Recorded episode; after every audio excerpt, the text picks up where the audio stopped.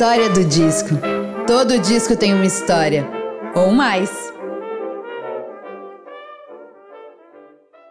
Olá, eu sou Bruna Paulin e esse é o podcast A História do Disco. Todo disco tem uma história, ou mais. E por aqui você vai poder conferir tanto histórias e curiosidades sobre a produção de álbuns de diversos estilos e momentos da história da música, como também como esses discos fazem parte das nossas vidas. Seja muito bem-vinda e muito bem-vindo. Esse programa é para todo mundo que é apaixonado por música.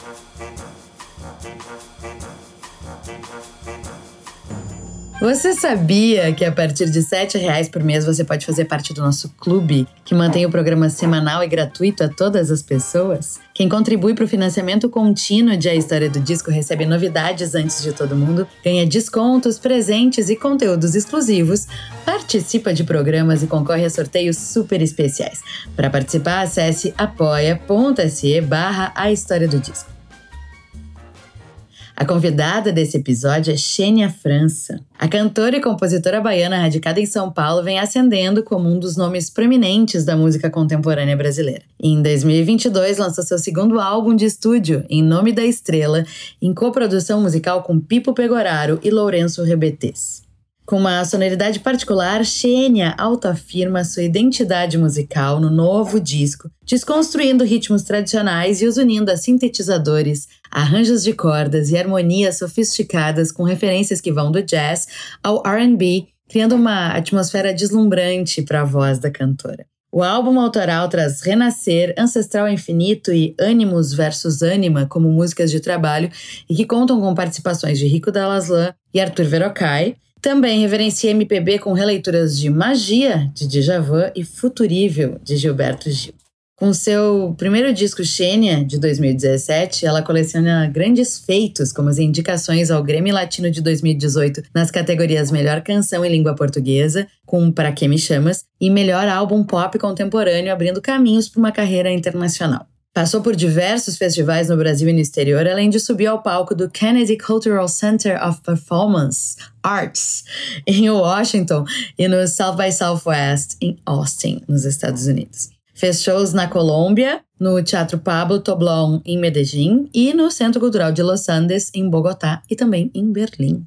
Xenia foi a primeira artista brasileira a performar no canal alemão Colors em 2019 um dos programas de música contemporânea mais importantes da atualidade no YouTube, além de colecionar elogios de grandes críticos musicais nacionais e internacionais, como o britânico Alex Robinson, da Songlines, que apontou em 2022 como a cantora e compositora feminina mais empolgante do Brasil em décadas. E hoje você vai conhecer a história de Xênia com Em Nome da Estrela. Xênia França, muito bem-vinda à história do disco. Oi, gente, muito obrigada pelo convite. Muito chique que eu tô hoje, estou muito bem acompanhada. Querida, muito, muito obrigada por ter aceito o convite. Estou muito feliz de te ter aqui e mais feliz ainda, porque sexta-feira preciso te assistir nesse encontro maravilhoso que vai rolar com o Amaro aqui em Porto Alegre, que já fiquei sabendo, já fiquei muito feliz que né, vocês têm intenção de dar andamento. Uhum. Mas antes da gente falar de show e falar de disco e de tudo mais, a gente sempre começa os episódios aqui resgatando alguma memória musical, alguma memória afetiva musical. Então, uma lembrança muito antiga de música fazendo sentido para você? Um caos, uma epifania, uma história engraçada, alguma memória musical de Xênia França. Seja bem-vinda. É, eu acho que eu tenho uma coleção de memórias musicais, assim. Tenho muitas lembranças de como a música sempre me tocou, assim, sempre foi, eu sempre fui muito sensível, né, à música desde criança. Desde muito criança, eu me lembro prestando atenção na música que estava tocando no rádio, de prestar atenção, de decorar letras de música, melodia muito fácil, é, até jingle de, de publicidade. Eu adorava ficar cantando na escola. Eu sempre fui muito, muito conectada com música mesmo. Agora, algumas memórias musicais, alguma memória musical que provavelmente tem, faz sentido até hoje e tem referência, assim, das coisas que eu faço e que são emocionais, assim, eu me lembro muito, por exemplo, eu ganhei uma... estava assim no final da era das fitas. Minha mãe ainda tinha muitas fitas em casa. E lá tinha uma fita da Marina Lima, uma, um, uma fita de releituras, assim. E eu tenho uma lembrança muito boa, assim, muito. Eu, não sei por que, eu chorava tanto, mas eu chorava muito ouvindo é, Garota de Ipanema, a versão de Marina de Garota de Ipanema. Eu tô arrepiada porque eu amo esse disco é. eu tenho uma memória com ele também, é. dessa época aí. Exato, então eu, eu ouvia, eu colocava para tocar mil vezes. Eu era muito pequena e eu ficava assim, ó, sofrendo no sofá, assim, chorando de lágrimas. eu não sei por que ela cantava, ela desconstrói a melodia inteira, faz tudo meio, meio Ad Lipton, assim, outra outro tempo, né, da melodia. Olha que coisa mais linda, mais cheia de graça. Ela, menina, que vem e que passa, um doce balanço a caminho do mar e a harmona toda louca. É linda assim. essa versão, é maravilhosa. Eu chorava muito, assim, tipo, ficava muito. E assim, eu acho que essa foi a, a, a porta de entrada para marinas mais pesadas, porque eu fiquei, assim, muito doida pela Marina ao longo da minha vida, assim. Foi estudar a fundo, Marina, depois disso. Eu amo, amo Marina, tenho um monte de vontade de fazer um projeto, assim, com, com o som dela, porque eu acho que é uma coisa muito muito chique, muito elegante, uma artista muito, é uma artista muito única que no, no momento, assim, no, nos momentos áureos dela, só tinha ela, né? Só, só era a Marina, assim, é, fazendo o que ela estava fazendo. Então, eu sempre gostei muito do som dela. E uma outra memória musical, que é até uma coisa que eu resgatei no meu primeiro disco, é uma música do Chico César, que chama Respeitem Meus Cabelos Brancos. E hum, que eu me lembrava de ouvir sempre, tipo, essas duas músicas, quando eu estava na casa da minha avó, no quintal, era Madalena, de Gil, e Respeitem Meus Cabelos Brancos sempre tocava no rádio, parava, e eu me lembro de saber, de entender exatamente, mesmo muito pequena, entender o que aquelas músicas estavam querendo dizer. Então, foi bem marcante para mim. E quando eu cresci, eu tive a sorte, a honra de poder gravar Respeitem Meus Cabelos Brancos no meu primeiro disco. Essa grande obra-prima de Chico César. Ai, amei essas memórias. Essa da Marina, esse disco da Marina é demais. Acho é que demais. acho que Acho que a Marina, assim, eu tenho muitas cantoras que me inspiram, obviamente, mas acho que é uma coisa que eu nunca falei muito assim em entrevista, como a Marina é uma grande referência para mim, porque a maneira como ela explorou a estética, né, tipo a linguagem, assim, eu sempre achei muito diferente de tudo que estava acontecendo nos anos 80, assim, tipo, acho que a musicalidade dos anos 80 é muito especial e tal, tanto no Brasil quanto no mundo. Mas a música de Marina Lima nos anos 80 é realmente única, assim. Então, sempre me senti muito conectada com a arte dela. Ai, tô esperando esse feat já. Quero agora. Seria incrível, né? Alô, Marina! Xênia, discoteca. Bom, teus dois discos saíram em vinil pela Nós e estou aqui com, com, com Em Nome da Estrela, lindo, amarelo, chiquérrima, toda mamãe Oxum. Imagino que tu curta a mídia vinil. Quero saber se tu tem uma discoteca, do que, que ela é feita, do que, que se alimenta. Sim. Conta pra gente. Então, eu amo vinil. Eu, enfim, amo todas as plataformas. Acho muito legal como tudo tem. Uma música tem criado desdobramentos para si própria, para chegar cada vez em mais pessoas. Eu acho genial. Realmente, o tempo que a gente está vivendo é genial, tecnologicamente. Mas eu sou muito fã de vinil. Sempre fui. Cresci com com a sonoridade do vinil, com essa experiência dessa plataforma gigantesca que amplia tudo. A arte da capa ganha uma força, um poder. Esse meu segundo disco, ele foi pensado, a arte dele foi pensada para a capa do vinil, porque eu já não tinha mais interesse de lançar ele em CD. No Brasil não faz mais sentido, porque não se fabrica mais, quase não se fabrica mais aparelhos, né?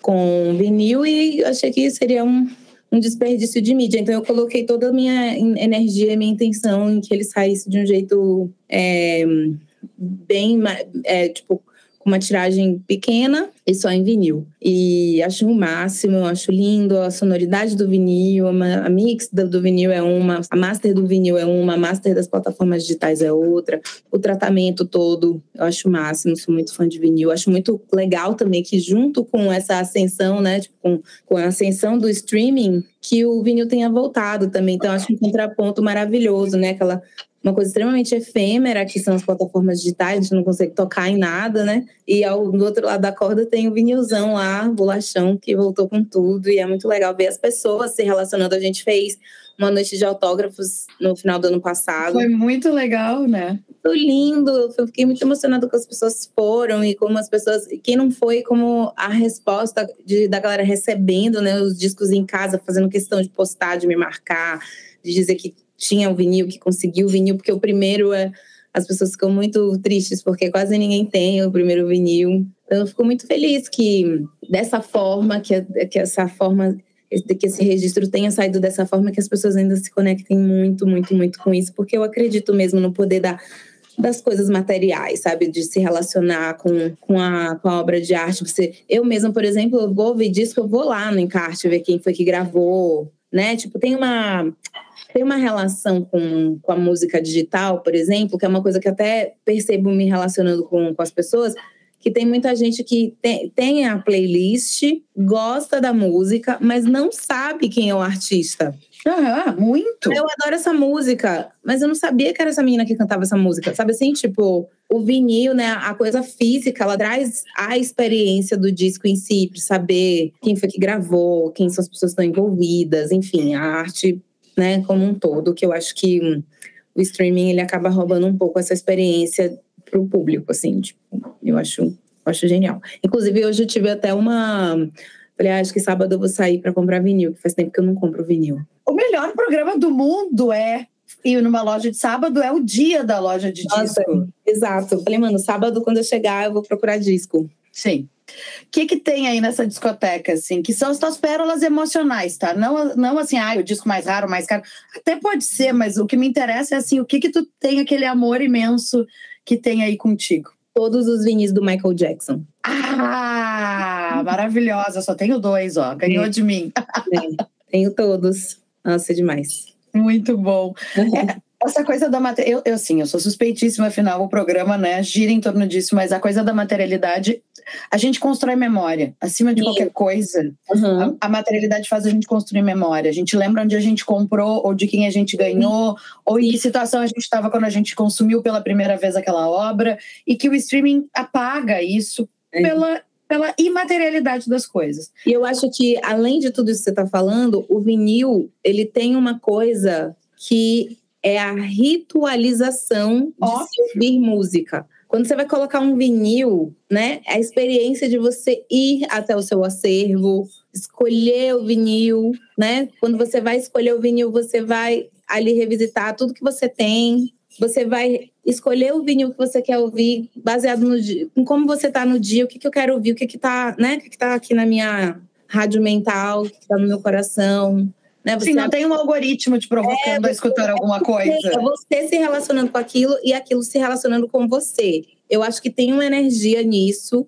Acho que uma coisa muito gostosa que eu adoro fazer, por exemplo, sábado de manhã, é acordar, acender um, um, incenso e escolher o vinil que eu vou ouvir sábado de manhã, sabe? Tipo, então eu acho que tem essa coisa de ritualizar, ou mesmo quando você recebe gente em casa, né? Tipo, uma coisa que eu gosto de fazer, por exemplo, é chamar as pessoas para vir na minha casa e cada pessoa traz um vinil que ela quer ouvir, sabe? Tipo, então acho que tem essa coisa do ritual do vinil que nenhuma outra experiência de audição de disco ou de playlist oferece. Geralmente a playlist funciona meio como um DJ, assim. Eu acho que ouvir vinil é uma outra experiência. Óbvio, são, servem para coisas completamente diferentes, inclusive, né? Uhum. Eu, sou, eu sou total a favor, eu concordo totalmente contigo. E sou do ritual também e acho. Acho eu genial. Adoro, eu adoro rituais. Óbvio, imagina, baixa, se é à noite, baixa a luz. Total. total. Né?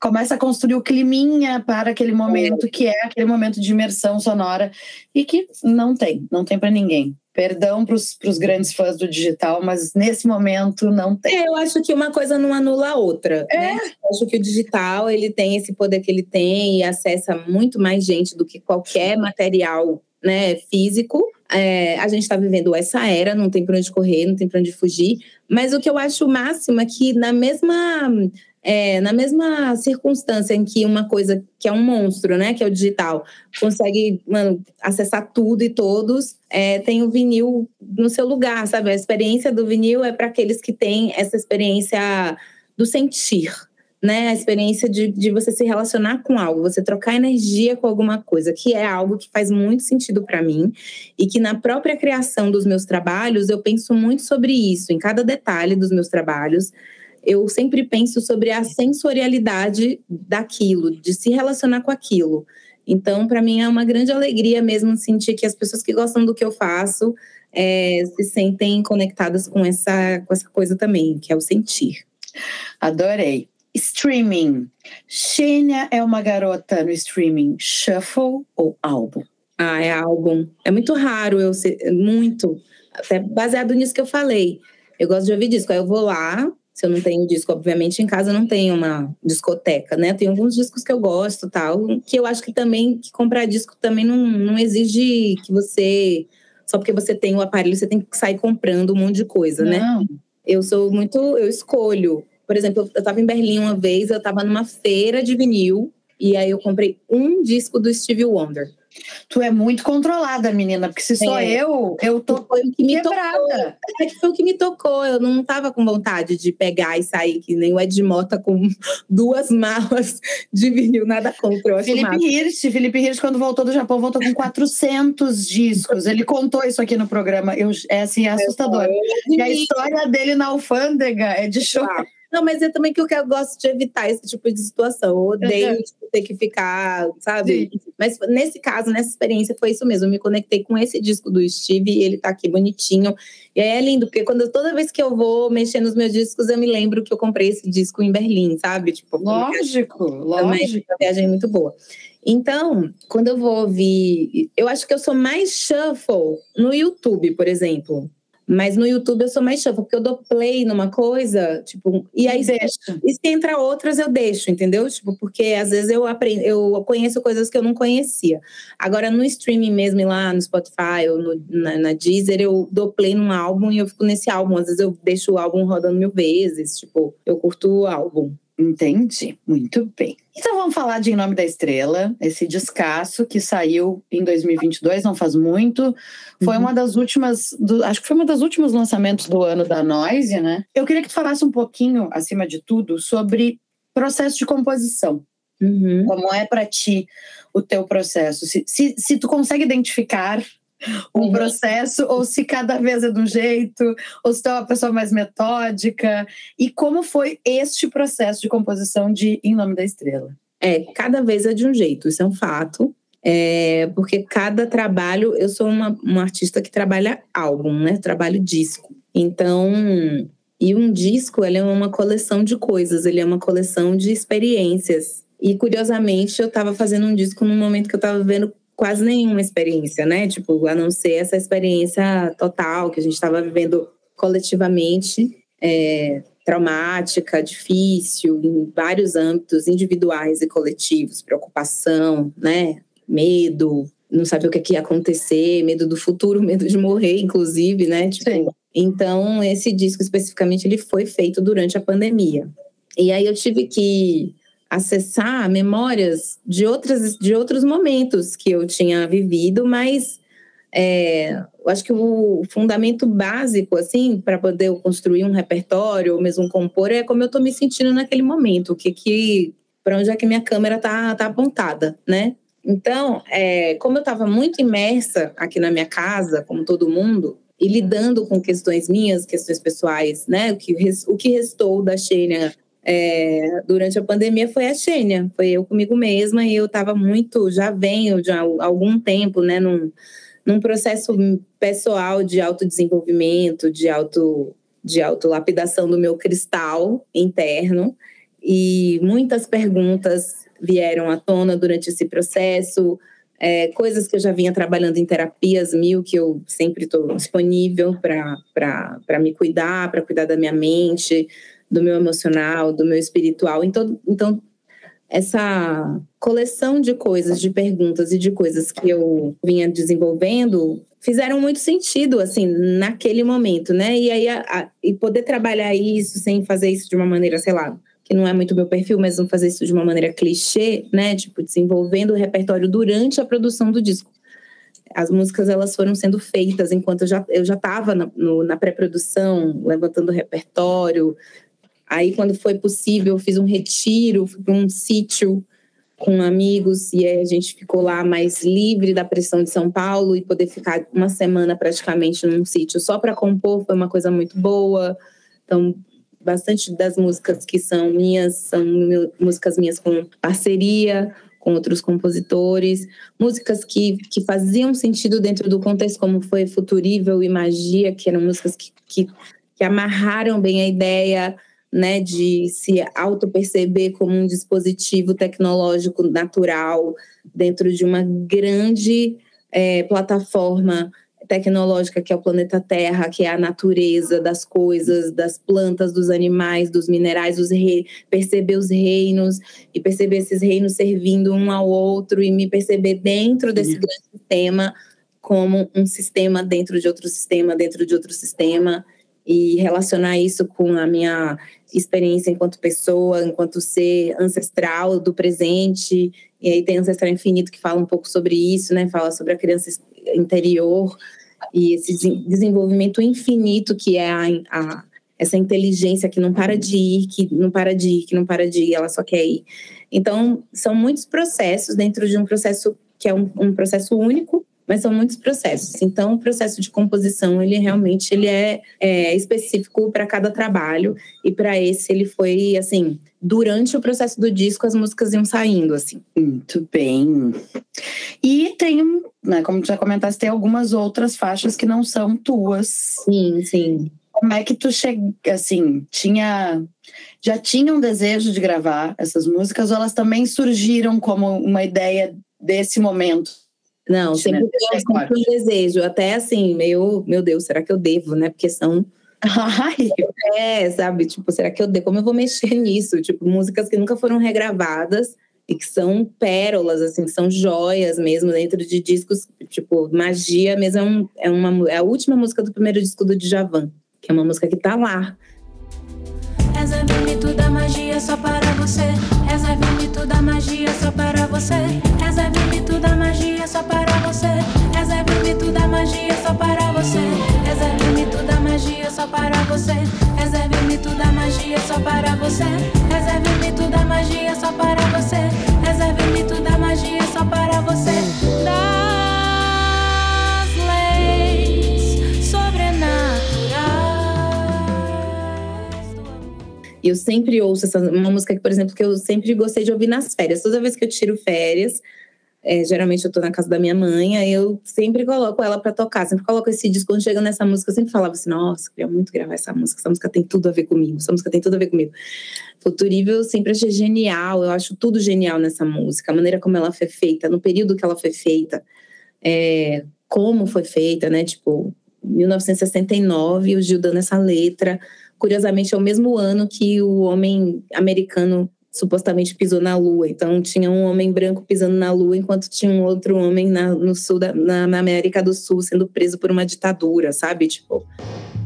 Você foi chamado, vai ser transmutado em energia. Seu segundo estágio de humanoide hoje se inicia.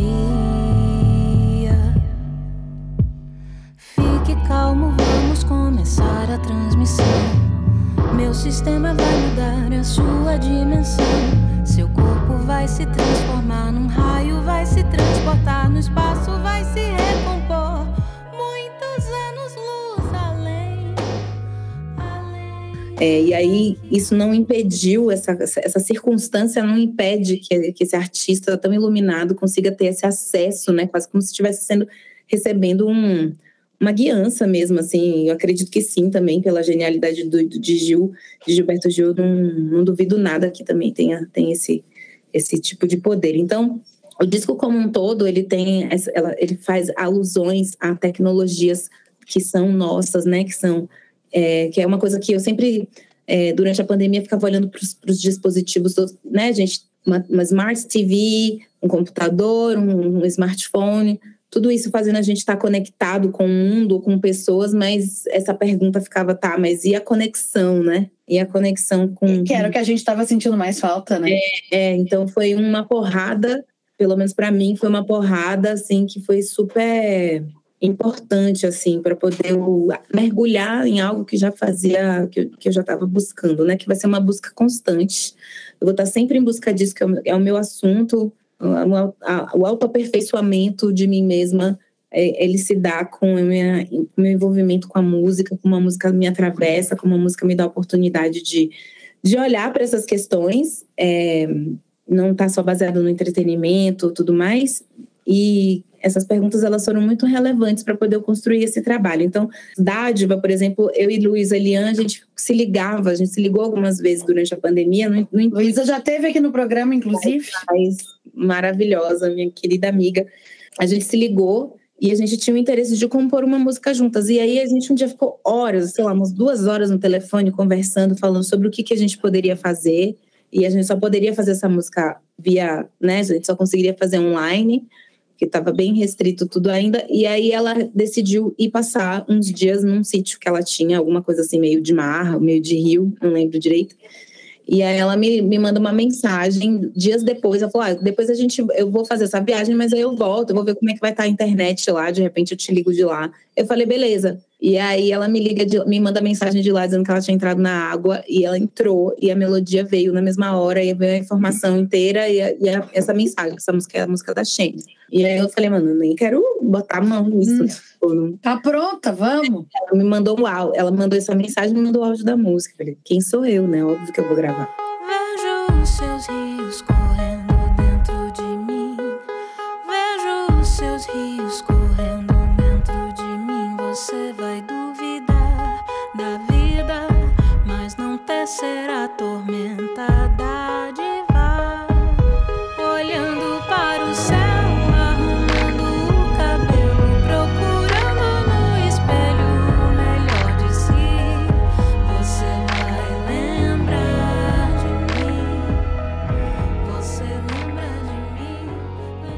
única música que faz referência, de fato, a, a uma entidade espiritual, né? Assim, é, mítica, né? Porque tudo, tudo no disco é espiritual. No disco inteiro eu não faço referência a nenhuma, nenhuma entidade, a nenhum orixá, com exceção dessa canção que veio para mim como um presente das águas doces. Eu, eu recebi com muito amor. Como não receber, né? O disco tem várias sonoridades muito interessantes, né? Tem um monte de sintetizador, a gente tem soul, tem R&B, mas também tem um pouquinho de psicodelia. Eu queria que tu falasse um pouquinho dessas sonoridades e que referências vocês foram buscando, tanto na composição quanto na produção, hum. uh, para deixar esse pacote lindo que é Em Nome da Estrela. Sim. Bom, é, eu tinha um desafio muito grande para começar todo mundo chega pra, chegava para mim e falava assim: ah, porque o segundo disco é o pior disco, né? É o pior disco porque é muito mais difícil, não sei o quê, né? Principalmente quando você lança um primeiro disco que já pá, né? Tipo, que já que foi que aconteceu com o meu primeiro disco. Chegou e, e deu uma, um carrinho na pequena área, assim. Então, um disco que foi muito importante, assim, bastante divisor de águas na minha vida. Eu já tinha uma, uma certa consistência, assim, com, com os discos do Aláfia, né? Tipo, gravei três discos, se eu não me engano, é três discos com a Aláfia e que foi muito importante para mim para criar essa experiência com estúdio. Eu morria de medo de estúdio e acho que é realmente uma construção, um aprendizado. Cada disco você vai adquirindo uma, uma coisa, uma experiência nova, né, com estúdio, que é completamente diferente do palco, uma experiência completamente diferente.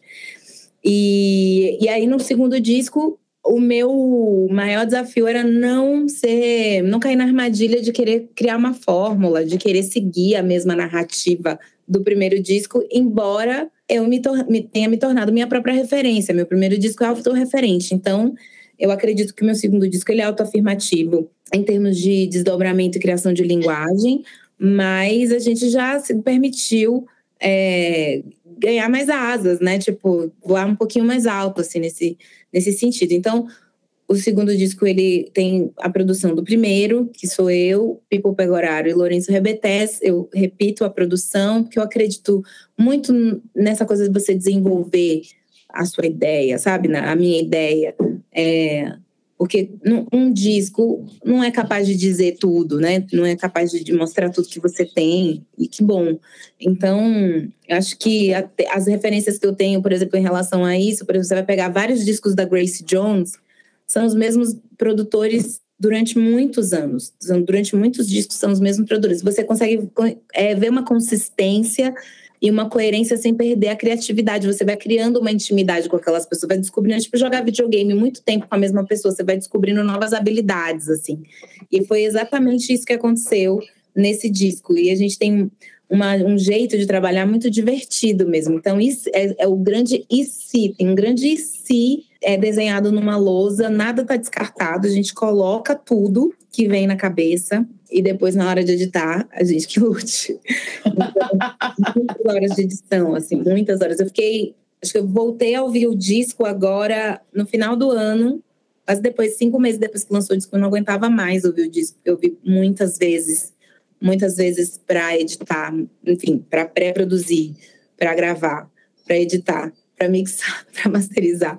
E aí, tipo, eu precisava. E aí, logo depois saí em turnê. É, precisava muito parar de ouvir o disco para criar um, um distanciamento até. Então, a experiência de, de gravar um disco, de produzir esse disco, é muito hermética, assim, a gente fica muito fechado. Eu e os meninos, a gente fica muito fechado. Até o processo de trazer, por exemplo, os músicos, quando já é a hora do play, quem a gente, depois que a gente construiu a base da casa, quem a gente vai chamar para construir os blocos, né, para levantar as paredes.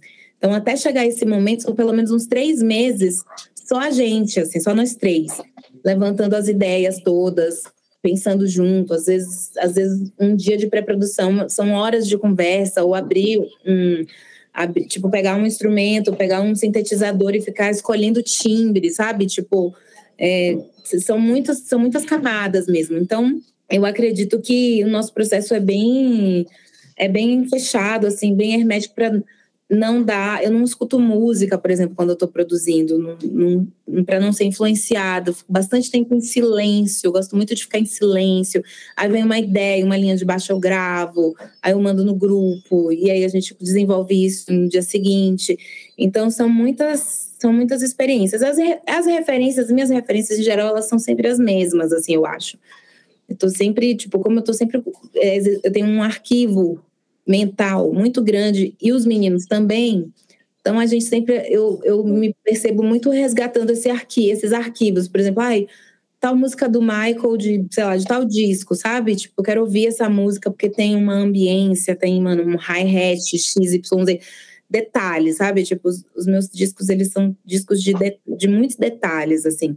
Então, foi, foi sobre isso, foi sobre brincar de jogar videogame, assim, dentro de um, de um território, dentro de um Fortnite, que a gente já conhecia, a gente já conhecia pelo menos a entrada, assim. Eu Fortnite. jamais na minha vida ia esperar que tu usasse essa referência, Sheila, mas eu tô adorando, quero te dizer.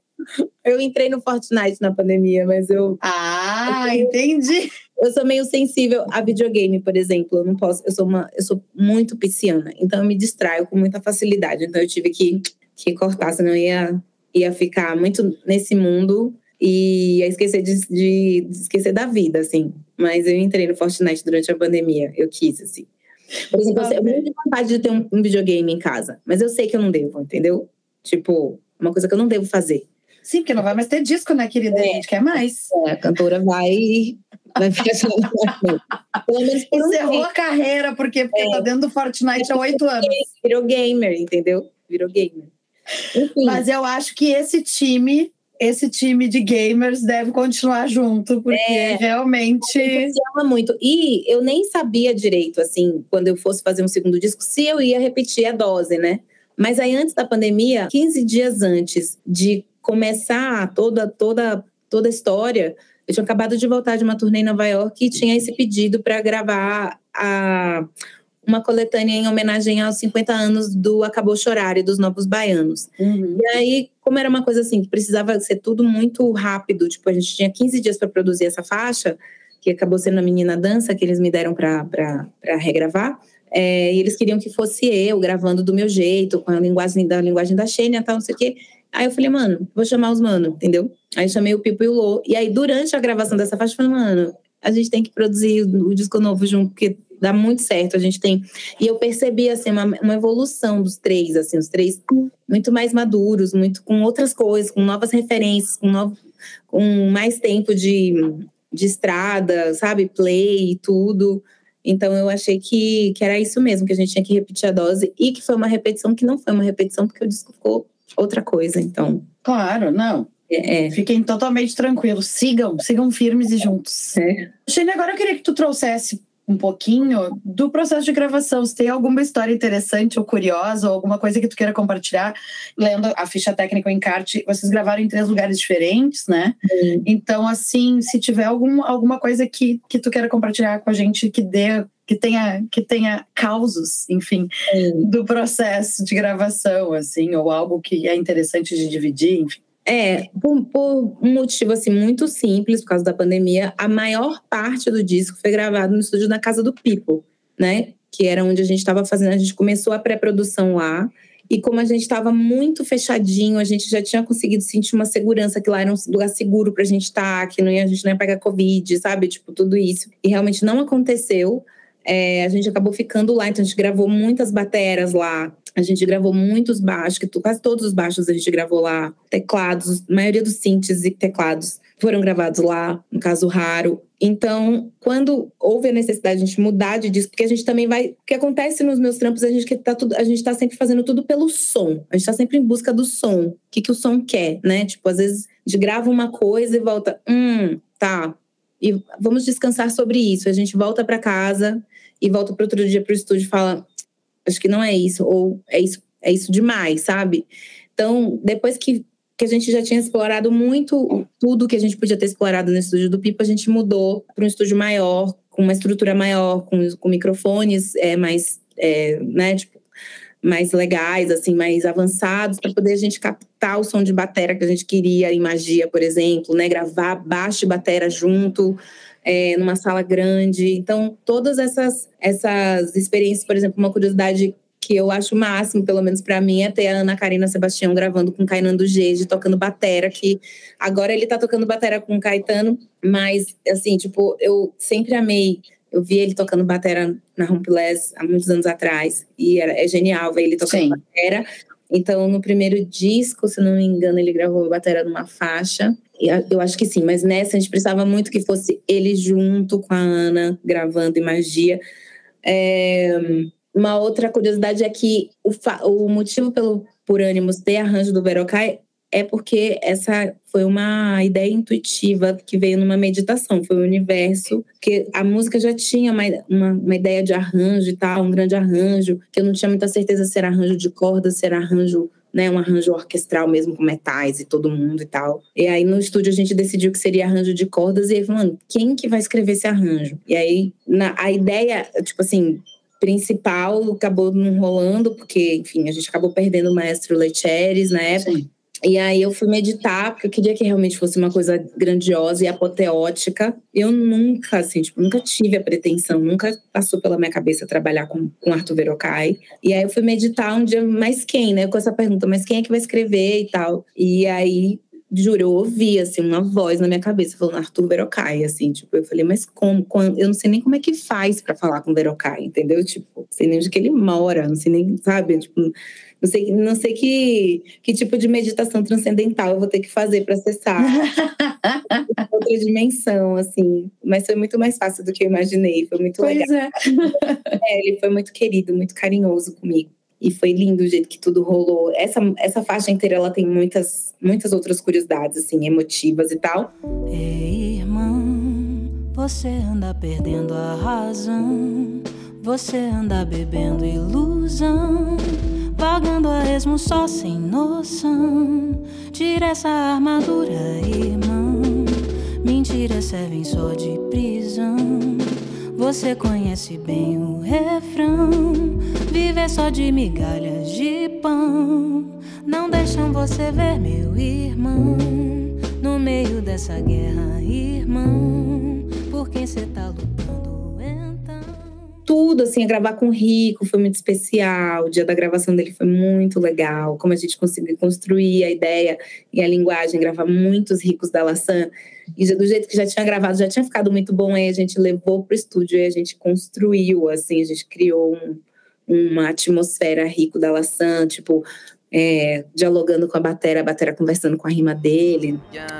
Ser negro é virar ser negro, se tornar em torno do cansaço. Futuro quando tem também tem, medo atolado no atraso. Não se destrua, descanse, não se distrai, distante. Da tocaia, se ame, Angelo Maia. Onde a dor cria noção, quem Renascer é uma canção que eu gravei, que eu, que eu compus um dia depois de ter vindo de um ritual muito lindo que eu fiz no meu terreiro. Tipo, tava bem nesse momento, tipo, vivendo uma, uma crise, assim, criativa. E aí fui pro meu terreiro, fui ficar lá um pouco e tal, viver os meus rituais. E foi muito impressionante, assim, que eu voltei para minha casa no dia seguinte e sentei aqui na minha sala falei, ah, acho que eu vou terminar aquela música. Eu terminei essa música e era exatamente, estava com muita dificuldade de escrever essa música minha mente estava muito cheia de coisa, muito cheia de preocupação, muito cheia de tudo. E foi muito simples. O que eu queria dizer era exatamente aquilo, sabe? Ser muito honesta comigo naquele momento, assim. Tem vezes que eu erro e outras que eu acerto. Nada sei do meu destino. Eu que faço meu caminho, mas a vida não quer julgar. Talvez ainda exista um lar em algum lugar onde eu possa respirar. Volto pro meu mar, nado fundo pra me lembrar. Tanta coisa que joguei lá. Então tem algumas curiosidades de composição, de gravação, de estúdio, mas tudo muito simples também. Nenhuma excentricidade. Não, mas essas histórias que são maravilhosas, não precisa ser nada. Uhum.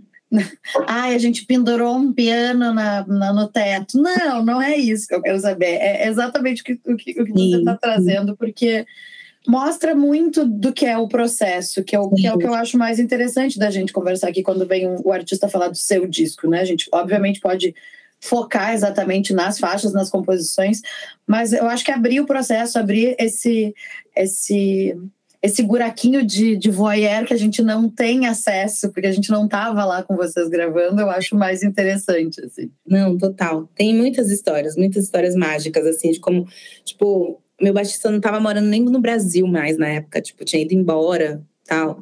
E aí a gente estava no dia que a gente estava pensando assim, pô, quem vai gravar esses baixos, né? A gente tem uma, assim, eu tenho uma certa obsessão, assim, pela linguagem de como, como ele constrói, a, a, como é a identidade do trabalho dele como baixista, muito criativo, muito, enfim. E nesse dia a gente estava, quem vai gravar esses baixos? Será que a gente aciona ele de lá de onde ele está? Ele grava tudo de lá e pensando sobre isso, vamos mandar uma foto para ele, manda uma selfie para ele, ele nossa, que saudade de vocês, estou aqui em São Paulo e tal. Falei, ah, como que você está em São Paulo? Você não avisa pra gente?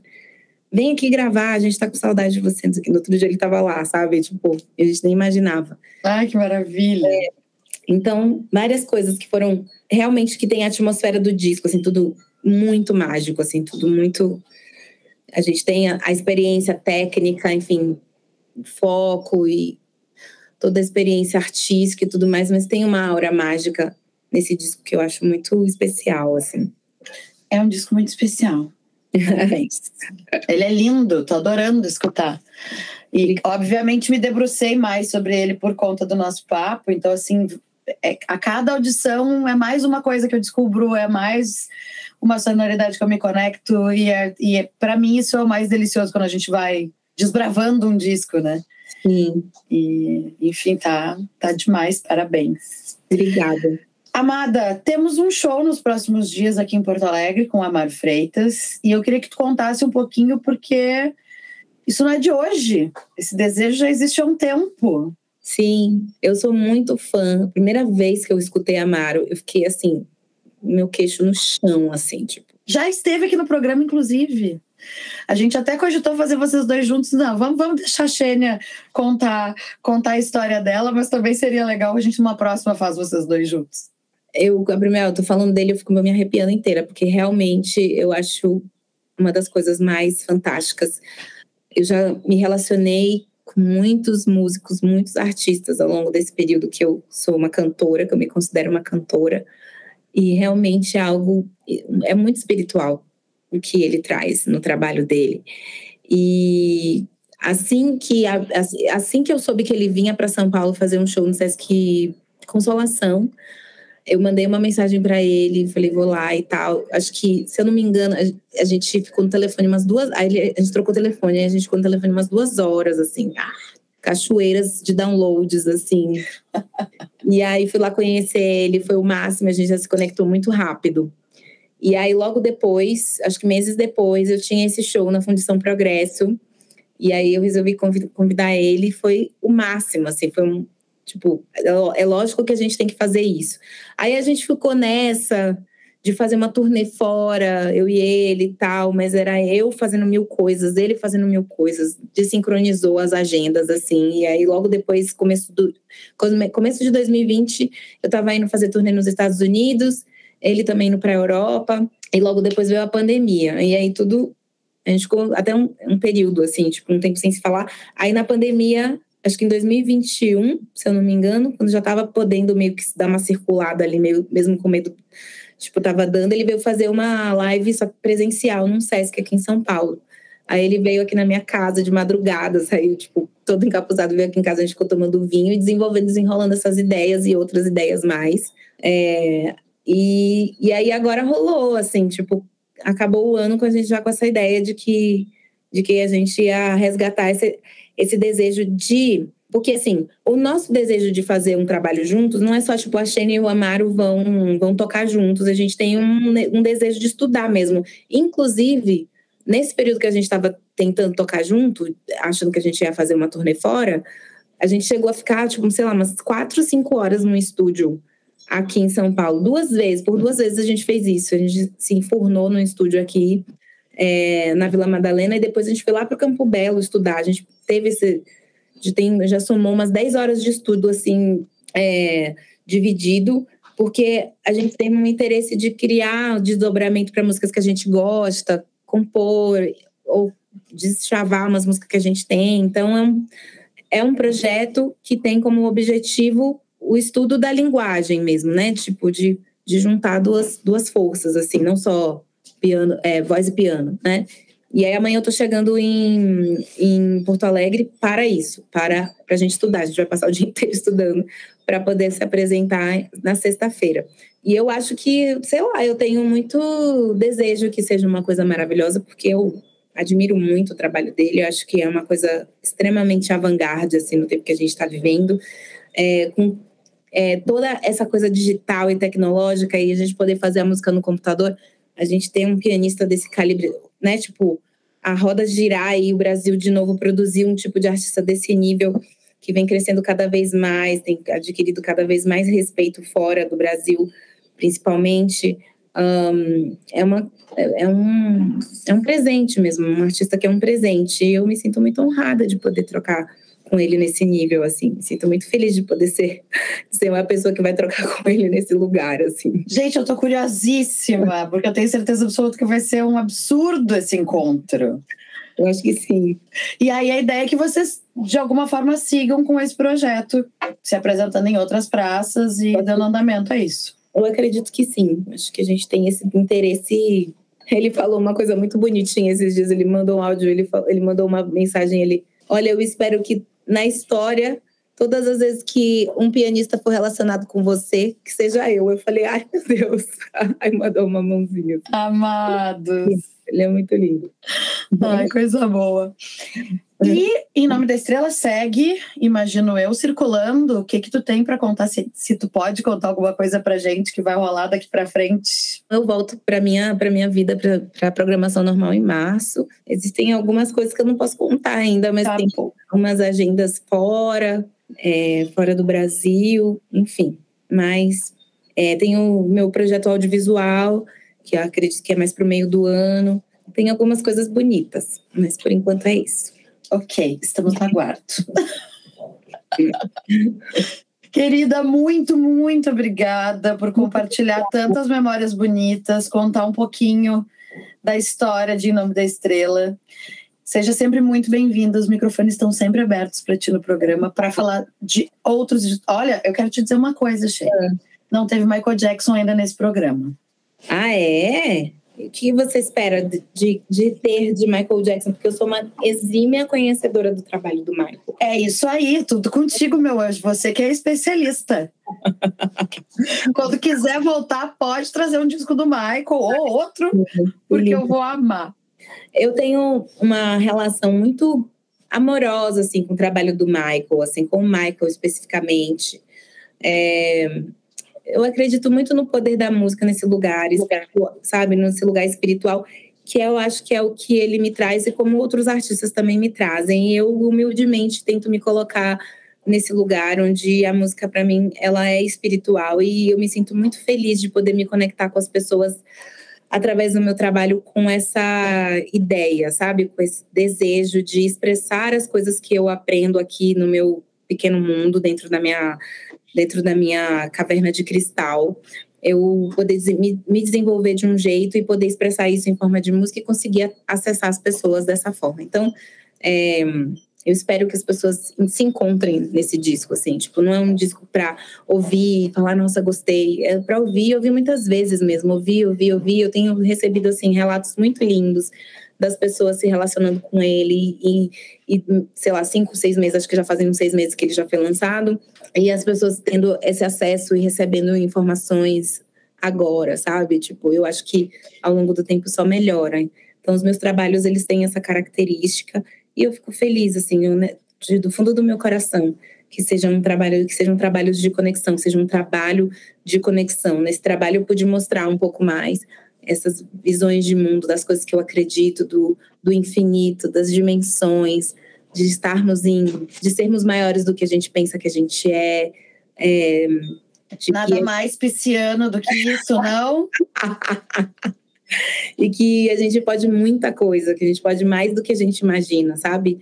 Que apesar dessa, desse grande teatro, que é a sociedade que a gente vive, que é importante ser uma artista que, que acho que eu me coloco à disposição das pessoas no serviço de lembrá-las de que elas podem criar a realidade delas, porque nós somos dispositivos tecnológicos da natureza, do universo. Então, é sobre isso, em nome da estrela. É um disco totalmente pisciano. acho, que, é, acho que sim. Amore, um beijo imenso. Obrigada. Muito, muito obrigada. Volte sempre. Amei. E até daqui a pouquinho a gente se vê. Assistir. Beijo, obrigada, obrigada a todo mundo. A chave sagrada do evento desdobra o tempo interestelar. O salto do quinto elemento viaja no prisma do olho solar. Esse foi o terceiro episódio da quarta temporada de A História do Disco, que tem roteiro, entrevista, produção e locução minhas, Bruna Paulin. Edição de Nicole Demeneg, Anico, arte de Librai e vinheta de Augusto Stern e Fernando Efron. Para saber mais sobre o projeto, acesse o nosso perfil no Instagram, A História do Disco. E não esqueça de seguir e avaliar o programa na sua plataforma de streaming favorita e conferir a nossa campanha de financiamento em apoia.se barra História do Disco e até semana que vem.